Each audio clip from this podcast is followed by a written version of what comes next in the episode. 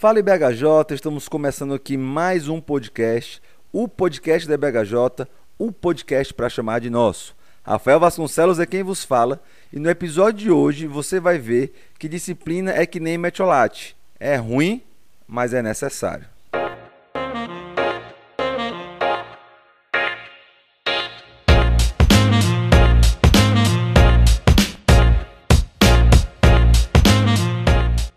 Mas antes de falar quem vai participar, eu queria só lembrá-los que nós temos aí um grupo no Telegram.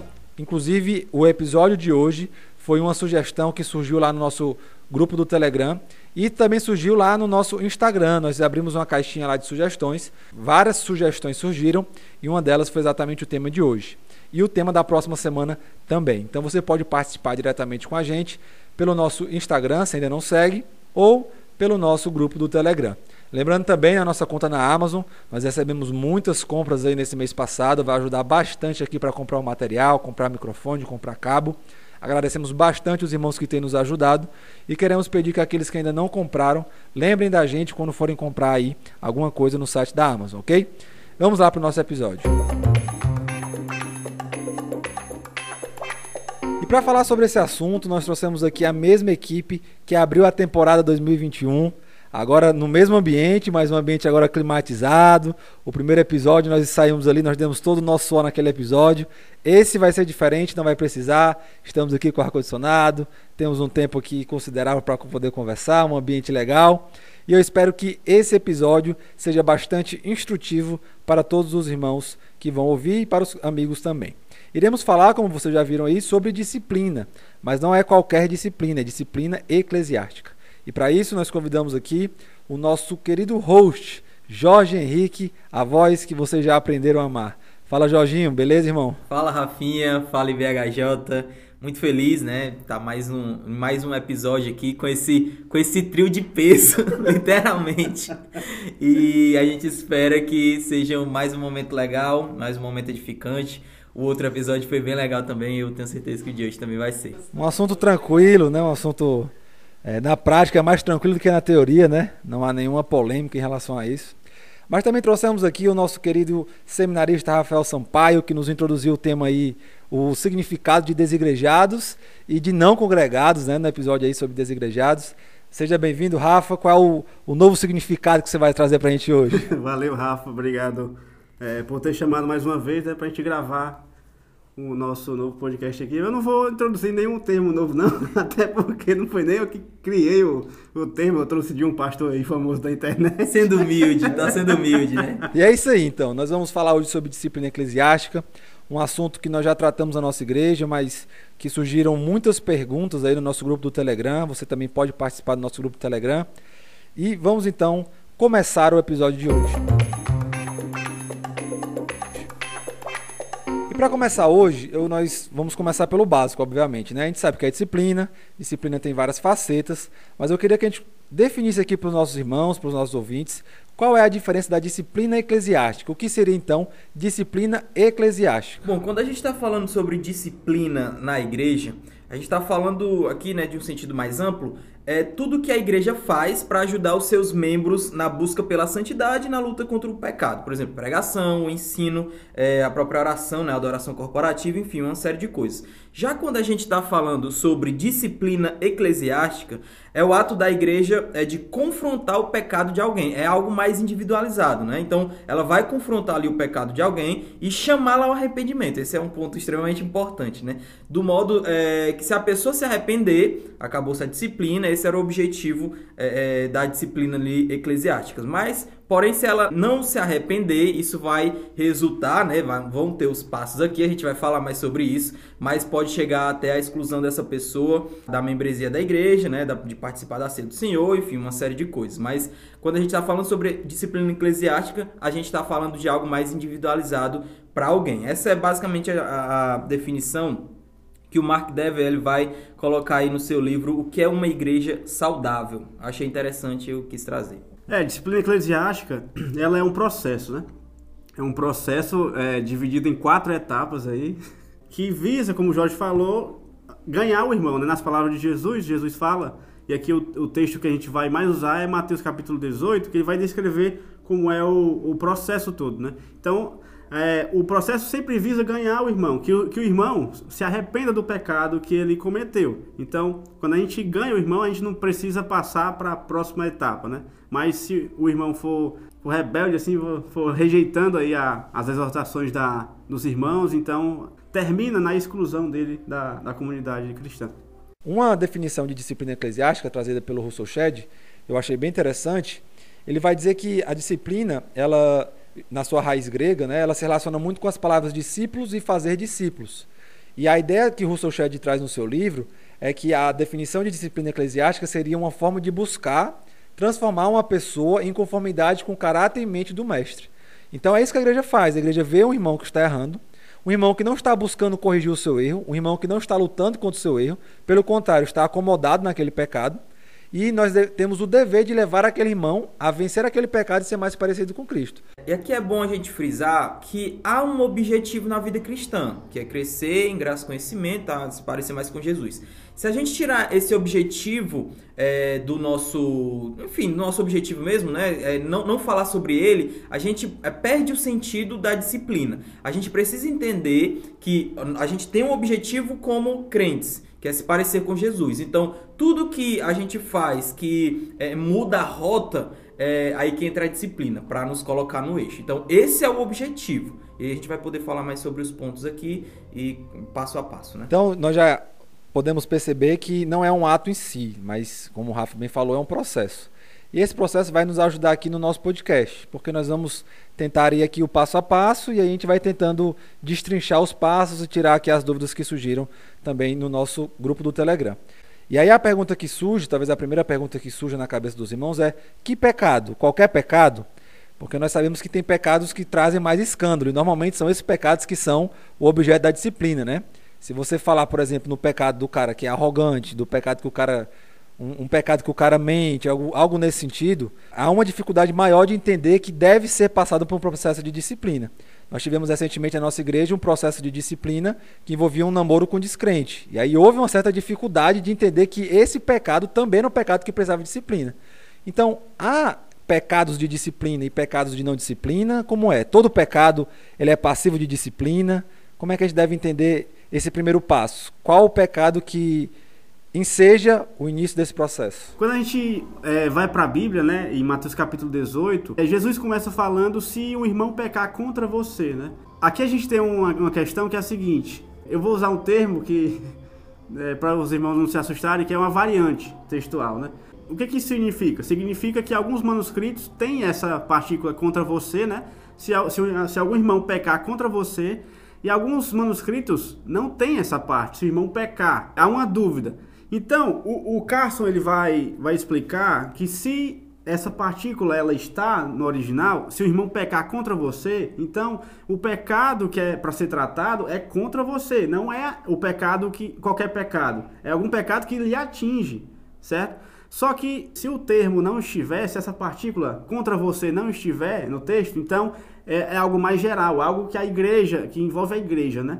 Então é, o pecado seria qualquer pecado não arrependido. Esse é o ponto, né? Às vezes, assim, a gente. Acho que muito por conta é, da prática que acontece, o determinado pecado ele é mais severo, né? Nessa punição aqui, outros já é, ah, é, é, a gente pode deixar isso aqui, acontece com uma mentirinha ou algo desse tipo. Mas quando a gente vai para a Bíblia, e o Rafa bem pontuou, é, não há essa divisão, tá bom? É todo pecado não arrependido. Se não houve arrependimento naquele pecado, continua o processo. Então não, não existe essa questão de, ah, determinado pecado você vai ser mais severo ou não. Embora vai ter alguns casos, que no caso lá de 1 Coríntios capítulo 5, né? Ali, acho que a gente poderia até pontuar mais na frente sobre ele, né? É algo que já causou um dano muito grande. A comunidade já está ciente e ninguém fazia nada. Então, Paulo ele toma como se é, é, uma, uma medida ali bem drástica mesmo, né? De é, lançar ali aquela pessoa a, a Satanás, né? Enfim, mas quando a gente olha para as escrituras como um todo, na regra geral, não há essa questão de determinado pecado a gente leva para a disciplina e determinado pecado a gente não leva para a disciplina, trata aqui mesmo todos os pecados que não foram arrependidos, né? As pessoas não confessaram esse pecado e se arrependeram, esse pecado a gente continua é, o processo de disciplina.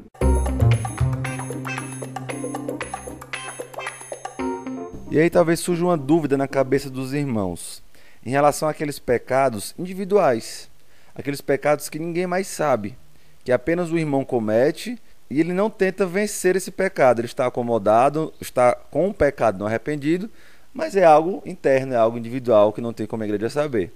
Talvez, sem querer ser ignorante aqui, mas talvez aquele velho bordão cearense, né, que eu não sou nem mandinar, para saber se encaixe bem aqui.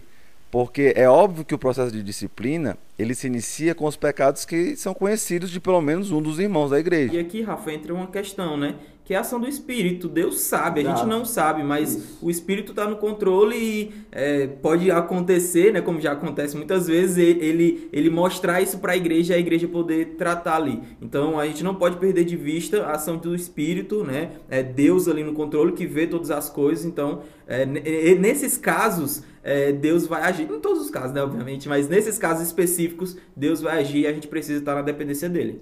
Inclusive, recentemente, eu não sei como é na igreja dos irmãos, mas nós tivemos um caso aqui na igreja em que o irmão foi excluído porque o pecado não arrependido dele era um namoro com uma descrente. E surgiu essa dúvida, né? Será que esse é um pecado que deve levar o irmão à exclusão?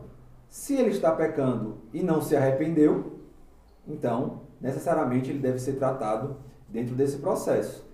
É bom frisar que nós não estamos aqui como meramente julgadores, porque nós estamos aqui e nós temos muita dificuldade hoje na nossa sociedade, né? As pessoas, ninguém pode julgar ninguém, usa Mateus 7.1 de uma forma completamente errada, mas várias outras passagens, nos, é, várias outras passagens dão o dever, inclusive, à igreja de fazer esse tipo de julgamento, para que nós possamos, então, tornar a igreja santa, imaculada e todas as outras características que a igreja deve ter.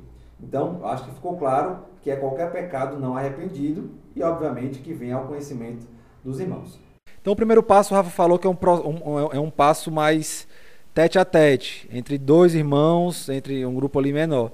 Esse primeiro passo, então, ele trataria pecado. Só que aí eu pergunto, se o irmão ele não se arrepende nessa primeira etapa, se você conversa com ele, você fala da Bíblia, mas ele está ali irremediável no seu pecado, ele acha que está certo, ou enfim, ele acha que está errado, mas não quer mudar. E aí, como é que nós fazemos? Qual seria então o segundo passo para poder tratar esse irmão dentro do processo de disciplina? E o ideal é que se encerre, obviamente, no primeiro passo. Mas nós sabemos, nós vemos na prática que é muito difícil encerrar no primeiro passo. Então, como é que a gente faz se o primeiro passo ele não dá certo? Então, Antes de, de da gente passar para a próxima etapa, é, é importante a gente falar, frisar o seguinte: o, o pecado que você viu o irmão cometendo, quem vai começar o tratamento é você. Não é você vai chamar o pastor para resolver é, esse pecado, não. Você, a Bíblia, Jesus, ele diz para você é, tratar o irmão. Mas não é de qualquer forma que você vai chegar no irmão também, né? Porque se você vai chegar com ignorância com o irmão, ó, eu vi tu pecando ali, ó. Então, irmão, já vai com dois Desse... pés no, no peito do cara. Desse jeito não dá, né?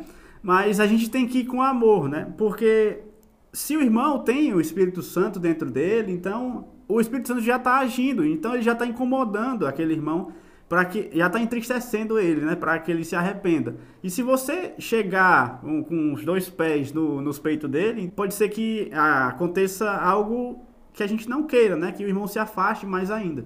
Se a gente chega no irmão e o irmão ele não se arrepende desse pecado, então a gente vai para o próximo passo, o segundo passo do processo de disciplina, que é você ir com duas ou três pessoas a mais, né? Então, para que que serve essas duas pessoas?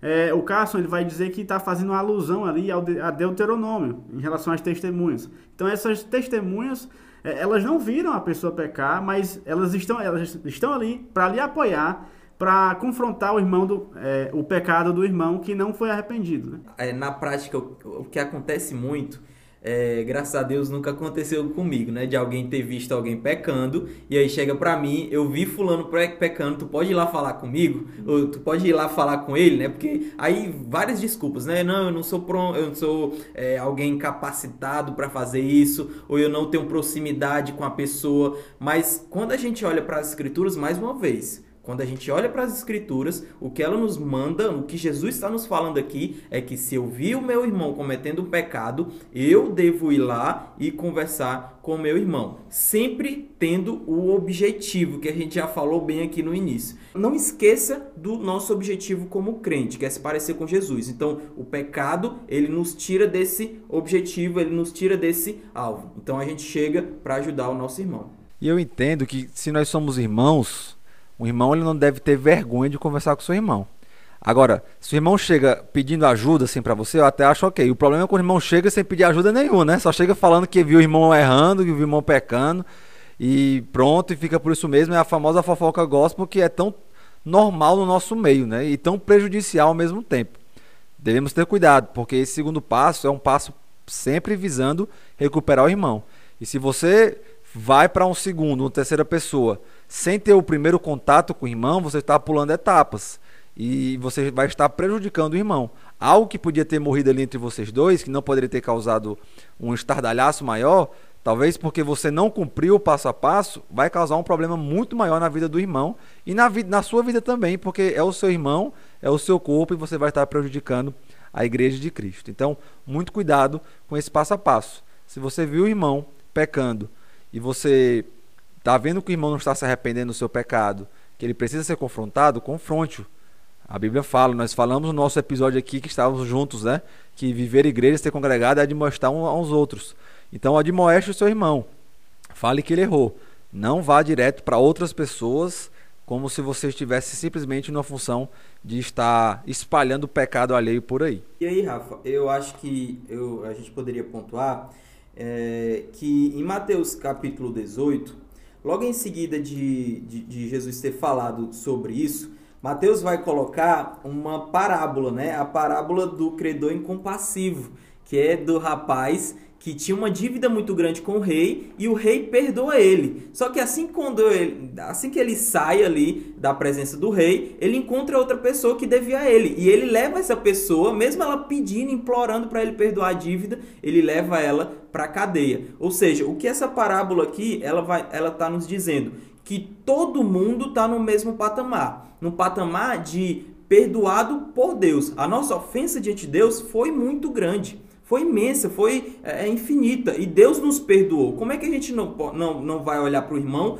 com um olhar de amor? Esse mesmo olhar que Jesus teve por nós. Então, o objetivo é que o irmão ele se volte para Deus, ele se arrependa e volte para a comunhão. Esse é o nosso objetivo. Então, não tem porquê eu ir falar com meu irmão é, sendo orgulhoso, sendo rude, sendo é, um cavalo, né, como a gente normalmente fala, mas visando o amor visando o amor. Então eu vou falar para ele de uma forma com que ele se sinta, é, é, obviamente, confrontado, que ele se sinta ali, vai ter o constrangimento, isso é importante nessa exortação, mas que ele se sinta amado e cuidado é por você. Corroborando com o que o Jorge falou, é, como é que eu tenho que chegar na pessoa, né? E a gente, se a gente olhar para o exemplo do Antigo Testamento, muito claro que a gente tem é como Natan ele vai confrontar o pecado de Davi, né? Ele vai de mansinho assim, e depois ele, ele exorta é, de maneira amorosa Davi. Então, é, é dessa forma aí que a gente deve é, tratar o pecado do irmão. Né? Então, é isso. Tem o primeiro passo, o irmão pecou, um pecado não arrependido, e pode ser qualquer, qualquer pecado. E aí, se o irmão não se arrepender, o Rafa bem falou aí, aquela alusão ao Antigo Testamento, das testemunhas, você leva ali algumas testemunhas que vão lhe ajudar, né? O papel continua sendo seu. Você que viu, você que está orientando. Então, você chama ali os irmãos e mesmo assim esse irmão ele continua na prática desse pecado. Mesmo assim esse irmão não quer soltar esse pecado. E aí, depois disso, o que fazer? Quando o irmão, depois de, é, das testemunhas, que vai duas ou três pessoas com o irmão que viu o outro pecar, se ele não se arrepender, né? Se ele se mostrar que não vai, não, não quer ouvir os irmãos, então já vai para o terceiro passo, que é levar para a igreja. Paulo, ele mesmo, ele fala que é importante que isso aconteça, que a igreja veja a repreensão, que a igreja repreenda ele, para a igreja temer, né? Quando ele fala em 1 Timóteo, capítulo 5, versículo 20, que os que pecaram, os que pecarem sejam exortados em público para que os outros vejam e temam, né? Então é, é importante que a igreja participe nesse momento. Deixa eu só fazer um parênteses aí em relação ao que você está falando de Paulo, né, 1 Timóteo. É interessante essa ideia de que o processo de disciplina ele não tem uma finalidade só. A finalidade do processo de disciplina é recuperar o irmão, mas também é orientar a igreja. Quantos irmãos vão deixar de cometer aquele pecado porque viram o processo e entenderam que aquela prática era pecaminosa, que levaria a eles a serem também excluídos da comunhão e por isso, por temer ou por, sei lá, qualquer outro motivo, eles não cometem esse pecado. Então também é um processo didático para quem está participando e também é um processo de purificação. O nome de Deus é o nome que deve ser guardado, o nome de Deus é o nome que deve ser respeitado. E no momento que há pecado não arrependido e não tratado, é como se a gente estivesse fazendo pouco caso do pecado dentro da igreja, fazendo pouco caso do sacrifício de Cristo, porque Cristo ele morreu para que nós pudéssemos não mais sermos escravos do pecado, né? para que nós pudéssemos lutar contra o pecado. Então, olha a quantidade de objetivos que a disciplina envolve, né? não é simplesmente recuperar o irmão, é um processo que a igreja participativamente nessa terceira etapa, né? É, o ideal é que não chegue a essa terceira etapa, mas quando chega, a igreja também está aprendendo. Aqui a gente lembra que a igreja, é, usando aqui as palavras de um pastor que eu ouvi recentemente, ele vai dizer que a igreja é a portadora dessa santidade, né? A santidade de Deus no mundo. A santidade ela é importante para nós, como crentes, né, em, em, no Senhor Jesus, mas para a comunidade também, a comunidade cristã. E aqui vem um ponto interessantíssimo, que é importante também para o mundo. Porque se a santidade da igreja, o mundo não vai perceber que ele é mundo, é. que ele é diferente. Tem que ter contraste, né? Tem que ter o contraste. Isso é importante para o objetivo da igreja, né? De, de pregar o evangelho, é ensinar sobre Jesus, enfim. Então a santidade é algo extremamente importante. É por isso que a gente não pode brincar. É por isso que a gente não pode tratar os pecados, né, os nossos pecados, como qualquer coisa. É preciso sim ter um olhar atento para isso. Se o irmão pecou, a gente ajuda esse irmão a sair desse pecado. Esse é o objetivo da disciplina. O papel da igreja é muito importante, que ela é meio que quase o final da, da disciplina, né, do processo de disciplina. É o terceiro passo, o ideal é que não chegue, mas a igreja, ela pode sim, e a Bíblia dá respaldo de que a igreja ela pode desligar membros, né? Então, Jesus ele fala que depois disso, depois que a, que o, que a pessoa, que o, que o ser humaninho aí, né? É, rejeita então a, a exortação da igreja, então as palavras que Jesus fala aqui, elas são um pouco fortes, mas Paulo usa as palavras mais fortes ainda, né? Por quê? Porque se a pessoa recusa ouvir a igreja, que é a noiva de Cristo, então ela está está rejeitando o próprio Cristo, né? Então, quem rejeita a noiva está rejeitando o noivo também. E é interessante porque muitas vezes quando a gente está dentro desse processo, há um sentimento de piedade. E às vezes a gente quer ser mais piedoso, e aqui não é piedade no sentido de santidade, mas piedade mesmo de ter dó. E a gente quer ter, ter mais dó, ter mais piedade do que o próprio Deus. Então a gente quer deixar, não, mas né, não é tão grave assim. E aí aquele pecado que não é tratado, o outro irmão vê, não foi tratado, ah, mas o irmão fez, eu posso fazer também. E fica esse sentimento dentro da igreja que é permitido pecar sem ter arrependimento. E aí a noiva vai ficando cada vez mais suja. E o cuidado com a noiva vai ficando cada vez mais de lado. Porque a gente quer ser mais piedoso do que o próprio Deus. Lembrei de Pedro, né? Quando ele disse para Jesus: Não, Jesus, isso não vai acontecer com você, não. Jesus vai falar, né? Bem mansinho, para trás de mim, Satanás. Então, Simples. É, é, é assim, né? O processo de disciplina e tudo isso é para mostrar que é, aonde aquele pecado que a pessoa cometeu levou ele levou a afastamento das pessoas que amam ele. Da família, né? Da família mesmo, né? Das pessoas que, quando tem luto, né? Quando perde algum membro da família, alguém próximo, é a igreja que está próximo dele. Quando ele está com problema no casamento, é a igreja que está próximo dele para ajudar esse irmão. Então, a igreja, ela dá esse suporte para a gente. Quem está na igreja vai estar tá, é, é, também recebendo todas essas benesses, né? Que Deus já prometeu. Então, é, o processo de disciplina ele é importante, tá bom? Ele, ele é amoroso, ele é em vista, tendo em vista o amor. Isso é, é, a gente precisa deixar isso claro. Uma opinião pessoal minha, certo? Há uma diferença se o pecado ele for público. Se a pessoa é, publicamente pecou, eu acredito que a gente pode pular umas etapas aí, tá? E aí seria o caso de 1 Coríntios capítulo 5. É. Então- que, que a igreja toda já entra no processo, entendeu? Então vamos fazer o seguinte, a gente vai finalizar esse, esse- essas- esses pecados que tem as etapas, e aí no final a gente vê essa exceção né, do, do- de 1 Coríntios capítulo 5, porque organiza melhor para os irmãos. Mas só para finalizar essa terceira etapa, nós temos muito medo, às vezes, de fazer o que a Bíblia manda por questões mais sociais, por questões mais da comunidade que a gente vive, do que realmente por convicções que a Bíblia nos dá. Então, quando, a- quando Paulo fala que entrega a Satanás, quando o Cristo fala que ele vai ser expulso do meio da igreja, é isso mesmo, irmãos. Certo? Não vamos tentar suavizar, não. É um processo doloroso, é um processo muitas vezes complicado. Na prática, assim, é muito difícil, mas tem que ser feito. O Warren Wisby, por exemplo, no seu comentário expositivo, ele vai dizer que esse irmão não pode ser tratado como um irmão espiritual, pois ele abriu mão dessa posição. Ele só pode ser tratado como alguém de fora, sem ser odiado, mas também sem comunhão com os outros. E aí entra a quarta etapa. Né? O pessoal aí do Conjunto Ceará de- deve estar bem familiarizado aí. Entra a quarta etapa, que seria então a última etapa do processo. E aí como é que nós olhamos para a Bíblia e entendemos essa última etapa? A última etapa, Jesus ele fala que se a pessoa não ouvir a igreja, né, que é a terceira etapa, ela deve ser tratada então como pagão e publicano. Algumas eu já vi gente falando gentil e publicano, mas na versão que eu vi aqui era pagão e publicano, tá? É, então a gente tem duas formas de ver isso, né? A primeira é rejeitar, né? Como os judeus eles tinham, a- eles não gostavam dos publicanos, é, porque eles eram, enfim, traidores. A gente rejeitaria essa pessoa, ou então tem a segunda opção que eu acredito que seja mais cristã, né? Que é, seria pregar então o evangelho de novo para ela. Quando a gente vê essa pessoa, então a gente deve pregar o evangelho para que ela venha a se arrepender algum dia, né? Prega o evangelho, não deixe de, não deixe de pregar. É, Jesus fala com essas palavras, né? Tratar com o pagão e publicano. Mas Paulo, ele, a linguagem de Paulo, ela é bem mais pesada, digamos assim, né? Porque o pessoal fala, ah, eu não gosto de, do pessoal que fala, ah, vou expulsar da igreja. Mas olha o que, que Paulo fala em 1 Coríntios, capítulo é, 5, verso 5. Seja entregue a Satanás para a destruição da carne, para que o espírito seja salvo no dia do Senhor Jesus. Então, Paulo diz: Ó, entrega essa pessoa a Satanás aí.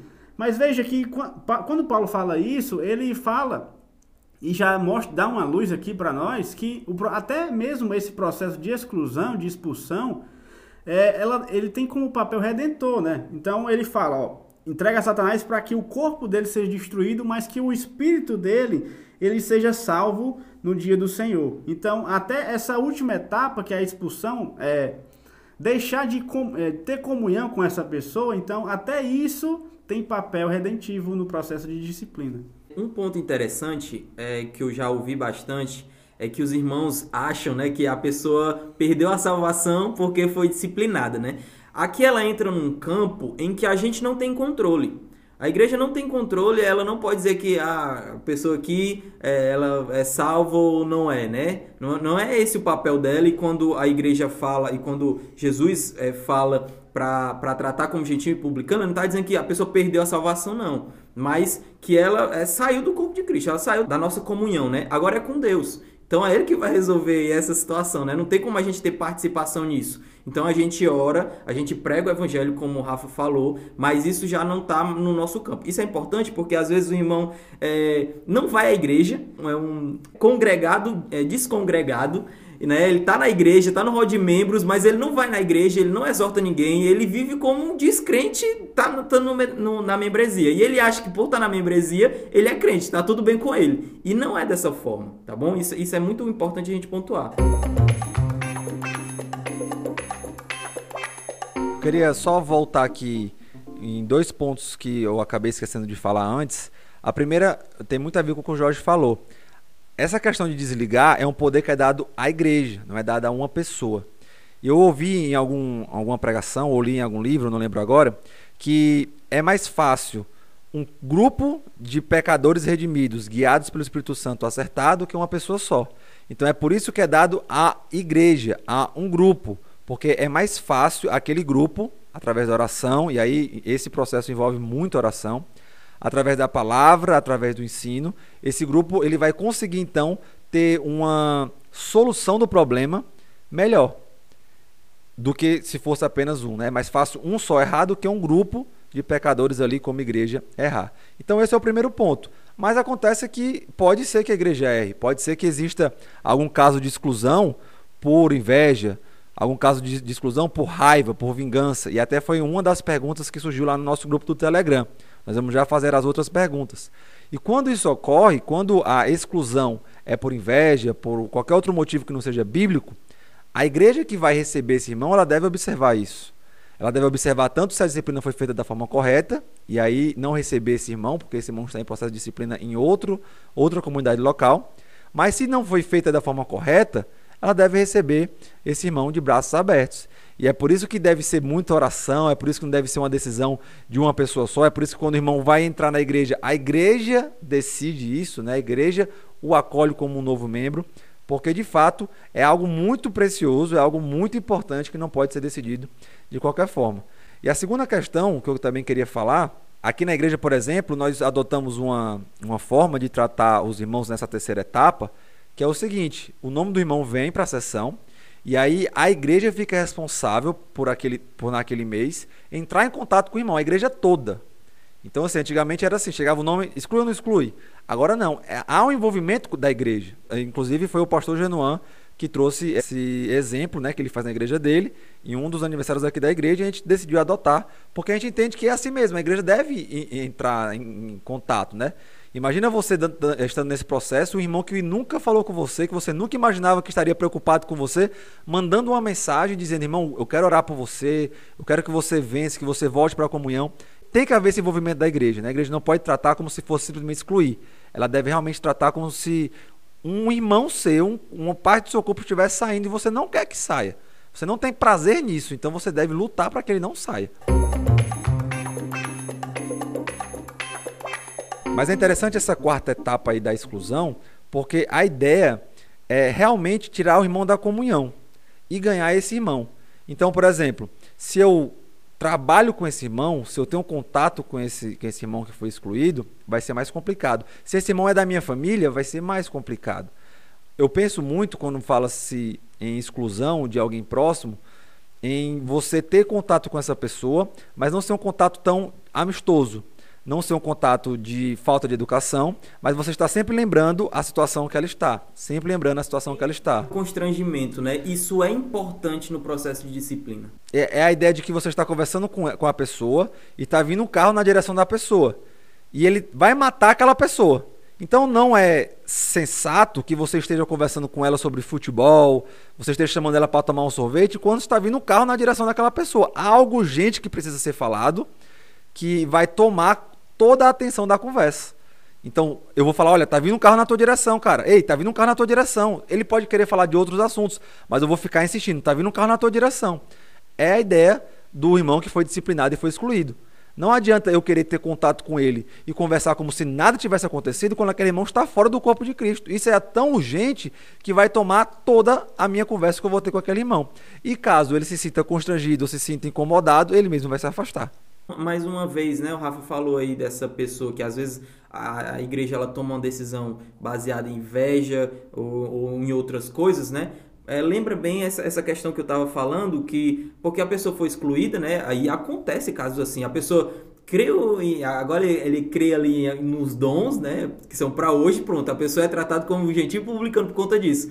Não é bem assim, né? E às vezes acontece, né? É, não casos, eu acho que não acontece por conta dos dons, né? Mas talvez aconteça por outras coisas, né? Creio em determinada coisa que não é heresia, pronto, já, já trata ali, já é expulso da igreja. Aconteceu isso várias vezes, né? Então não é dessa forma, né? A pessoa saiu ali, foi exclusa. A gente está dizendo, a pessoa é descrente, a pessoa é um perdeu a salvação, algo desse tipo. A gente está tá lançando essa, essa, essa pessoa para Deus. Deus está no controle, é Deus quem vai dizer se a pessoa é salva ou não. Excelente. Então, acredito que tenha ficado muito claro como é que se dá esse processo. Nós vamos já falar da exceção de 1 Coríntios capítulo 5, mas antes disso, para a gente poder caminhar aqui para o final do nosso episódio, eu queria fazer algumas perguntas que surgiram no nosso grupo do Telegram. Você pode aí procurar o nosso grupo do Telegram, lá pela página do Instagram, e também mandar suas perguntas aí dos próximos episódios. A primeira pergunta ela foi feita pelo irmão Misael. Ele pergunta o seguinte: como é que nós devemos administrar o serviço na casa do Senhor dos irmãos que estão em processo de disciplina? Quando eu era pequeno, eu acreditava que disciplina nada mais era do que deixar de tocar ou deixar de cantar dentro da igreja. A minha cabeça era muito ligada a isso. Em montar disciplinado não pode mais cantar. E a gente sabe que não é só isso. Então, como administrar? Esses irmãos podem continuar servindo? Ou esses irmãos devem ser excluídos, devem ser afastados? E quanto tempo isso deve durar? Como é que a gente deve tratar os irmãos que estão em processo de disciplina? Tem igrejas que realmente tratam a disciplina como se fosse isso, né? Mas tem igrejas que tratam de uma maneira mais séria, realmente. Só que nessas igrejas também, quando a pessoa trata mais séria, é o caso de na igreja presbiteriana, segundo o pastor Augusto Nicodemos, ele diz que a pessoa se afasta, né? A pessoa é afastada do cargo. Se ela é um diácono, é afastada do cargo. Se toca na igreja, é afastada do cargo. É, então, eu acredito que seja mais por questão de zelo da obra do Senhor do que em si pelo processo. Quando a gente está falando ali de Mateus 18, a gente vê que ali é a regra geral, né? Normalmente ali, pronto, essa é a regra geral que a gente vai seguir. Só que no decorrer, né, que a gente vai estudando, há questões que a Bíblia ela não deixa claro. Dentro disso, eu, eu acredito que Deus dá autoridade para a igreja de decidir como essas coisas vão acontecer. Por exemplo, no, no terceiro passo, a igreja se envolve. Como é que ela se envolve? Em quanto tempo é, vai ser estipulado para a igreja poder se envolver? Como é que acontece isso? Eu acho que Deus dá autoridade para a igreja para ela decidir essas questões é, mais secundárias, né? Então, dentro disso, eu diria que a gente precisa de bom senso. Por exemplo, uma pessoa que traiu a esposa, está numa situação extremamente ruim, né, espiritualmente, está acontecendo ali o processo de disciplina, é, é, eu diria que é recomendado que essa pessoa se afaste um pouquinho né, dos seus afazeres. A pessoa, por exemplo, ela, ela ensina ou, ou, ela tem. É o líder da, do Ministério da Família. Então, é, é preciso cautela, né? Então, seria bom para ela, inclusive, é uma atitude de amor da igreja para com essa pessoa que ela se afaste um pouquinho para ela lidar com essas questões, vença esse pecado, é, lide com esse problema, a igreja junto, né?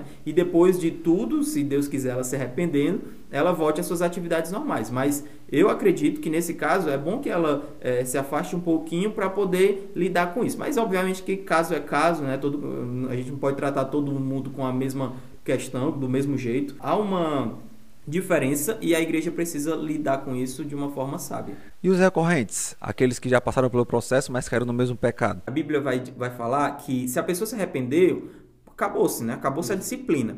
Obviamente que há alguns casos, né? Por exemplo, a gente pode falar da pessoa que é iracunda. Ela tem essa dificuldade, talvez ela sofra com isso a vida inteira, mas há progressos ali, né? Ela vai crescendo naquilo. Então, a gente precisa respeitar os processos. Talvez ela caia novamente nesse erro. Aí a gente trabalha com ela, trabalha com ela, lá na frente talvez ela caia de novo.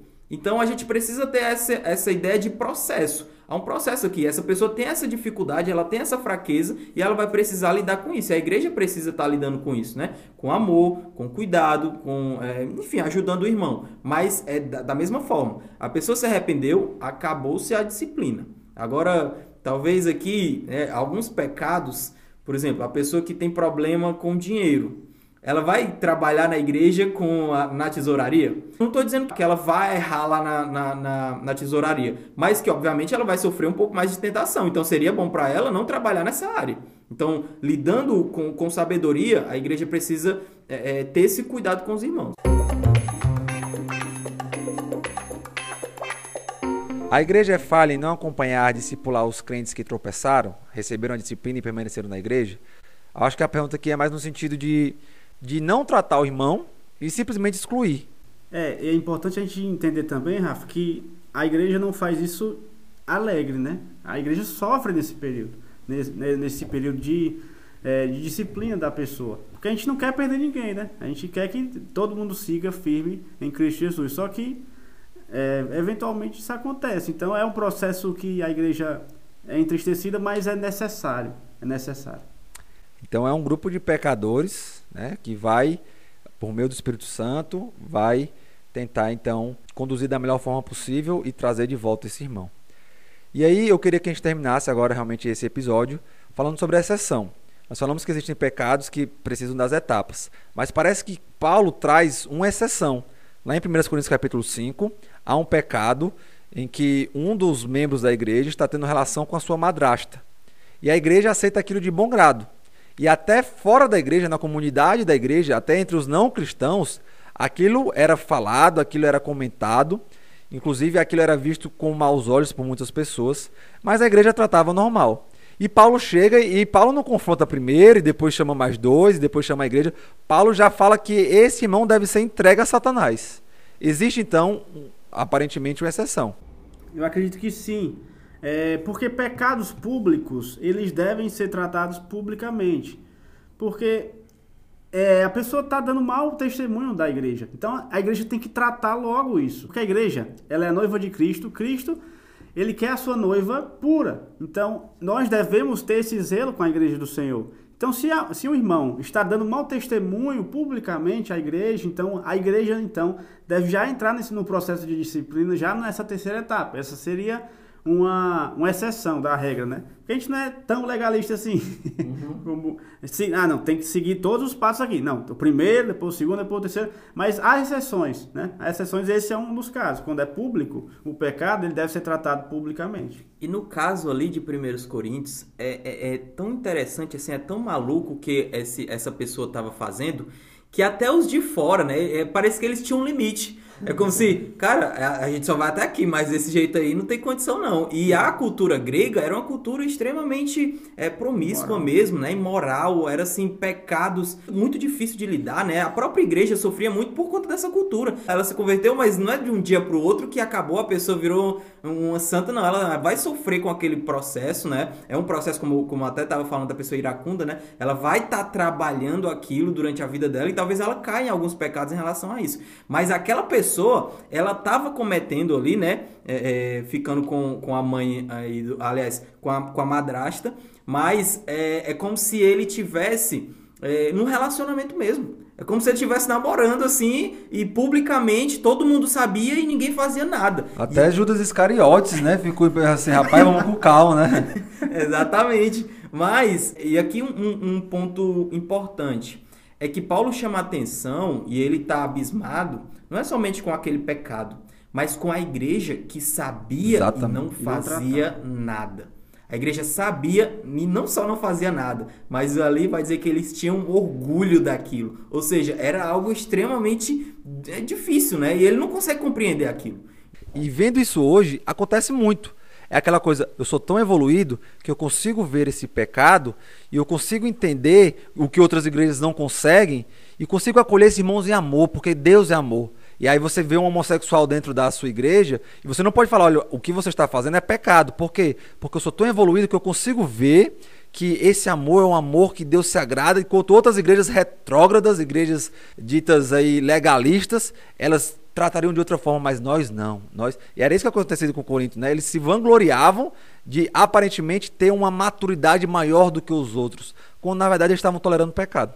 É muito engraçado porque Paulo ele faz o contrário, né? Ele chega assim não com discurso filosófico, aquela coisa toda, mas ele chega com simples evangelho. É muito interessante como Paulo ele vai na contramão daqueles irmãos. É, é fenomenal isso. A igreja deve crescer sem o pecado maculando, né? Ela pode até crescer em número, mas a igreja que cresce verdadeiramente é que combate o pecado por mais doloroso que seja.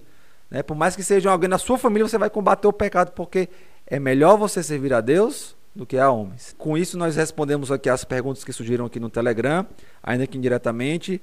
Nós falamos aqui das etapas. Vocês querem acrescentar algo mais? Quando a gente está falando sobre disciplina, a gente está falando de uma, de uma medida corretiva né, que a igreja está tomando. O irmão pecou e aí a gente entra lá para ajudar esse irmão. Só que muitas vezes a gente espera o problema chegar para a gente resolver.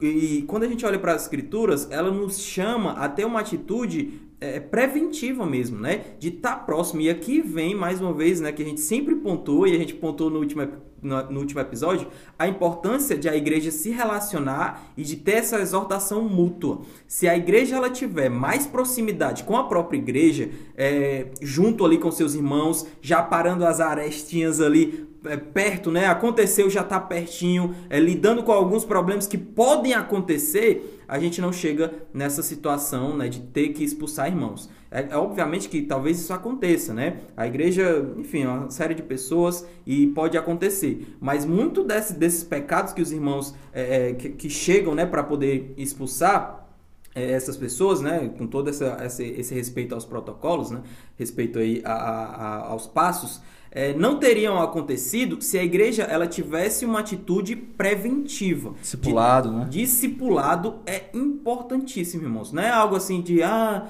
é, como o Rafa falou, né, de, de se vangloriar ou algo. É uma medida que a gente toma para poder permanecer é, é, é, santo ou permanecer crescendo é, em comunidade. Então é isso. eu acredito que a gente passeou aqui. É um tema muito amplo. Nós podemos até voltar a falar sobre isso mais para frente. Desde já eu queria agradecer aqui o Rafa, queria agradecer aqui o Jorge, que sempre estão aí atentos né, ao nosso chamado, sempre estão participando de uma forma muito assertiva. E eu espero que os irmãos tenham entendido. O processo de disciplina é um processo doloroso, mas é um processo importante e deve ser feito sempre em amor. Para resgatar o irmão, para poder ensinar a igreja e para poder preservar o nome, o nome de Deus, de Cristo e deixar a noiva de Cristo aí sem máculas. Então, é isso, meus irmãos. Eu espero que os irmãos tenham gostado, espero que os irmãos tenham aprendido, que possamos aprender a conviver com esse processo de uma forma mais natural em nossas igrejas. Próxima segunda-feira nós estaremos trazendo um tema muito atual também. Na semana nós estaremos divulgando. Eu espero vocês. Próxima segunda-feira, se Deus quiser. Um grande abraço, Deus abençoe. Fui.